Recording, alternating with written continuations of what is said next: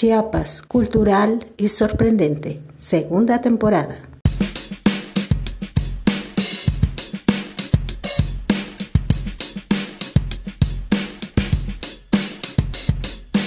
Cultura, tradiciones y vida cotidiana.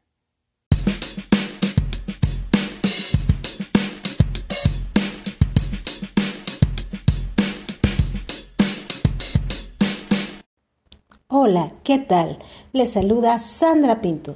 Bienvenidos a la segunda temporada de Chiapas Cultural y Sorprendente, a través de la cual continuaremos dando a conocer diferentes aspectos de nuestro estado.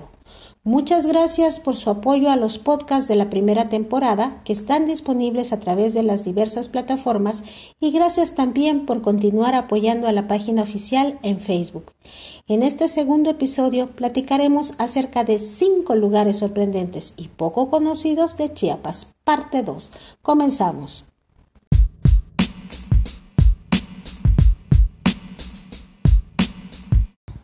Zona Arqueológica Iglesia Vieja.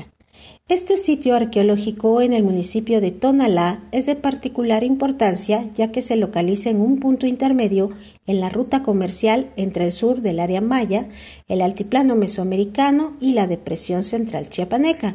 Se trata de un área con evidencia de obras arquitectónicas compuestas por grandes bloques de piedra de hasta dos metros mayores a una tonelada que rompen toda norma de la arquitectura mesoamericana conocida.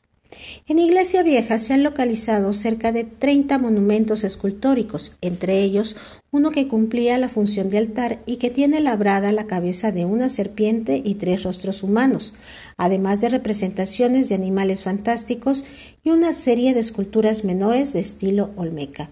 Para acceder a este lugar existe un camino de terracería que entronca en el kilómetro 10 de la carretera Tonalá-Arriaga antes de llegar al puente del río Tiltepec.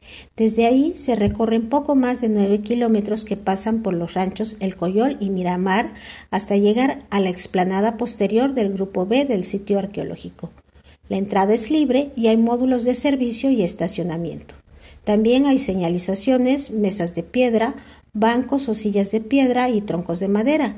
El sitio tiene una extensión aproximada de 60 hectáreas a una altura de 700 metros sobre el nivel del mar. Dado que se encuentra en lo alto de una colina en las estribaciones de la Sierra Madre, se puede observar el Océano Pacífico al sur. Salina de Ixtapa.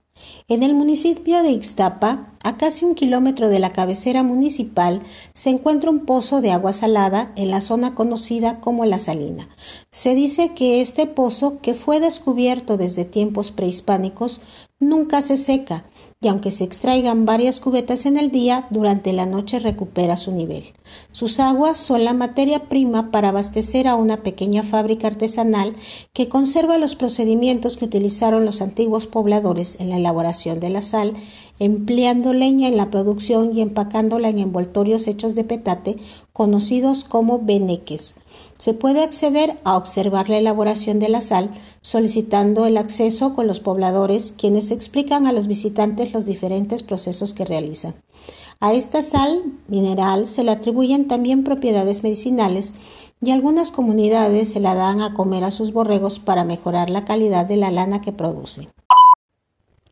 Grutas Guaymas se encuentran en el municipio de Villaflores, en el ejido El Portillo, a 75 kilómetros al sur de Tuxtla Gutiérrez, capital del estado.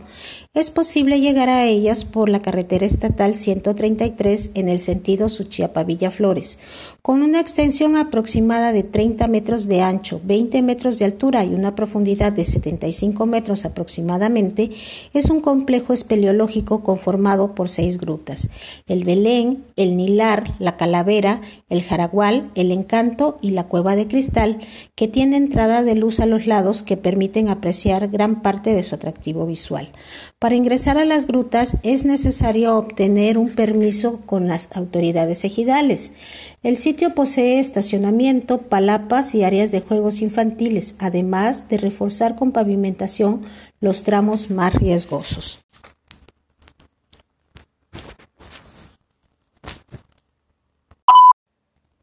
Grutas de Teopisca. Se localizan a dos kilómetros de la cabecera municipal de Teopisca, siguiendo la carretera federal 190. Conocidas también como las Grutas del Obispo, su acceso se encuentra rodeado de árboles como pinos, encinos y cipreses.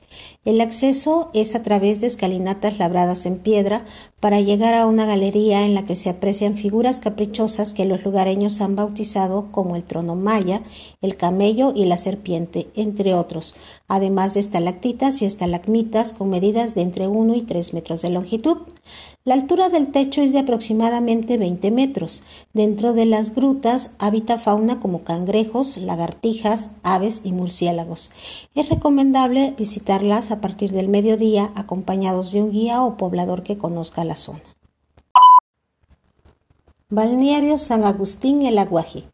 Se localiza en el ejido Plan de Ayala, en el poniente de Tuxtla Gutiérrez, a pocos minutos del centro de la ciudad y es de los pocos manantiales que se conservan limpios en la capital del estado.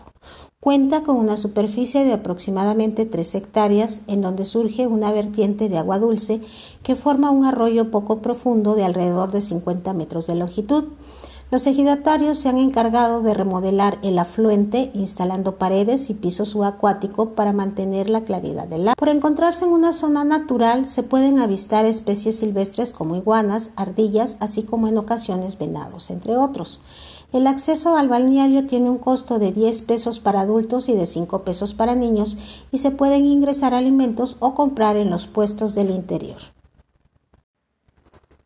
Y si desean conocer más información de estos lugares, pueden visitar las páginas SIC México, Sistema de Información Cultural Zonas Arqueológicas, http www.lavozdelnorte.com.mx, Zona Arqueológica de Iglesia Vieja en Tonalá, Chiapas, http website Ixtapan de la Sal, Chis, La Salina, http aquinonoticias.mx Grutas de Guaymas, paisaje escondido en la Frailesca, http www.elheraldodechiapas.com.mx diagonal local, diagonal Grutas de Guaymas, http ecoturismofronterizo.blogspot.com diagonal 2007 diagonal 11 diagonal Las Grutas de Teopisca, Chiapas http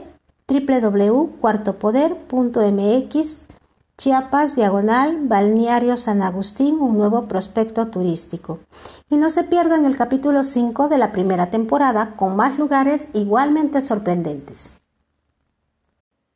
Es así como llegamos al final de esta segunda emisión de la segunda temporada. No dejen de dar like, seguir y compartir la página de Facebook de Chiapas Cultural y Sorprendente. Se despide de ustedes Sandra Pinto. Hasta la próxima.